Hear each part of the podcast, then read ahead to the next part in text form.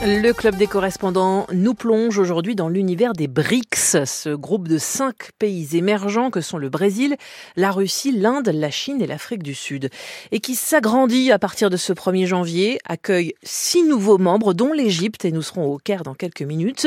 Mais direction d'abord l'Argentine, qui elle refuse finalement d'intégrer les BRICS. Le nouveau président Javier Milei, arrivé au pouvoir il y a trois semaines, rejette officiellement l'invitation notamment de son voisin brésilien dans un courrier envoyé le 22 décembre. Caroline Vic, vous êtes à Buenos Aires pour France Info. Dans cette lettre, Milei estime que cette intégration n'est pas opportune. Oui, et c'est une décision surtout idéologique. L'ultralibéral a toujours affiché une position pro-États-Unis et Israël en matière commerciale. Et ce rejet est donc tout d'abord un geste en faveur des États-Unis, car en échange de sa loyauté, Millet attend des financements du Fonds monétaire international et ou d'investisseurs privés. Par ailleurs, c'est aussi une façon de se détacher de son prédécesseur, Alberto Fernandez, qui avait accepté, lui, avec enthousiasme, l'incorporation de l'Argentine dans les BRICS. Et cette position n'est pas nouvelle, comme on peut l'entendre dans cette interview donnée à un média américain en septembre, avant même le premier tour. Non seulement je n'aurai aucune relation commerciale avec la Chine, mais avec aucun autre pays communiste. Nous voulons être le phare moral du continent. Je suis un défenseur de la liberté, de la paix et de la démocratie. Il n'y a donc pas de place pour les communistes ou les socialistes, ni pour les Chinois, ni pour Poutine, ni pour Lula.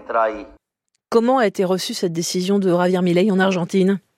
Les partisans de Javier Milei ont évidemment applaudi cette décision, et sinon dans la société il y a eu un mélange d'indignation et de déception.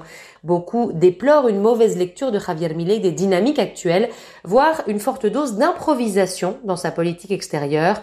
Ils ironisent même sur le fait que même Bolsonaro, aux idéologies similaires à celles de Milei, n'avait pas osé claquer la porte des briques. Pour les experts en commerce international, un alignement total avec les États-Unis dans un contexte international multipolaire ne semble pas très stratégique. Enfin, pour d'autres, c'est la colère qui domine, comme pour l'ex-directeur de la Banque centrale, qui a vu dans ce rejet, je cite, un manque de respect, surtout envers la Chine et le Brésil, et surtout Lula da Silva, qui a fait un gros effort diplomatique pour que les puissances émergentes acceptent l'Argentine dans le bloc. Et en quoi ce rejet est-il une grande perte aujourd'hui pour ce groupe? Alors c'est un gros manque à gagner. Avec 42% de la population mondiale, les cinq pays des BRIC ont de forts besoins en aliments et en énergie, deux secteurs justement dans lesquels l'Argentine a de sérieux avantages, avec les cultures de soja et de céréales ou les gisements et l'extraction de gaz et de pétrole.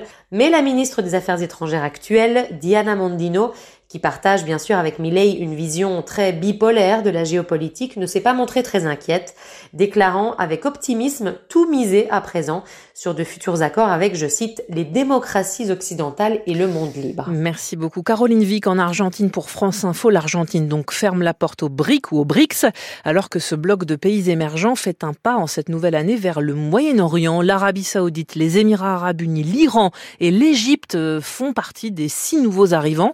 Un élargissement inédit pour cette coalition. Martin Dumas-Primbaud, vous êtes notre correspondant au Caire. Le pays s'est donc réveillé ce matin membre d'une nouvelle alliance. Oui, ça y est, depuis ce matin, l'Égypte fait partie des BRICS. L'idée courait depuis 2017 euh, sur proposition de la Chine, un partenaire de longue date du Caire. C'est désormais chose faite. Alors sur place, ça ne fait pas la une des journaux, mais l'entrée est saluée comme un pas important pour le pays. La demande d'adhésion n'a pas fait débat, tant les liens du Caire sont étroits avec la plupart des autres pays de l'Alliance, en particulier en matière euh, économique. À titre d'exemple, les échanges commerciaux entre l'Égypte et les membres des BRICS ont représenté plus de 31 milliards de dollars seulement sur l'année 2022. Oui, car c'est bien d'un point de vue économique hein, que l'Égypte pourrait tirer profit de son adhésion, Martin. Tout à fait, c'est là sans doute le premier objectif du président Al-Sisi. Euh, confronté à une très importante crise de liquidité, aggravée depuis le début de la guerre en Ukraine et puis aussi par le Covid-19, l'Égypte cherche à tout prix à attirer des investissements étrangers. En intégrant cette alliance, le pays espère d'une part réduire sa dépendance au dollar américain qui lui fait cruellement défaut, mais aussi faciliter les partenariats avec des pays dont les ressources d'investissement sont énormes comme la Chine ou l'Inde. L'accès auprès de ces pays est aussi une priorité alors qu'à l'ouest, le FMI exige de plus en plus de réformes que le régime du Caire rechigne à appliquer. Et d'un point de vue diplomatique, est-ce qu'on peut dire qu'en rejoignant les BRICS, l'Égypte euh, prend ses distances avec ses alliés occidentaux, à commencer par les États-Unis? Alors cette adhésion est clairement un pas vers la Chine et la Russie. Mais rien de neuf sous le soleil, l'Égypte est alliée à ces pays depuis longtemps. Cela ne remet pas en cause non plus la proximité du Caire avec euh, Washington ou Paris. Non, je dirais plutôt qu'il faut y voir une continuité dans la diplomatie égyptienne qui reste attachée à son indépendance historique sur la scène internationale et euh, qui mise sur le maintien de bonnes relations avec un maximum d'acteurs à l'Est comme à l'Ouest. Martin Dumas-Primbaud au Caire pour France Info. Et c'était le Club des correspondants.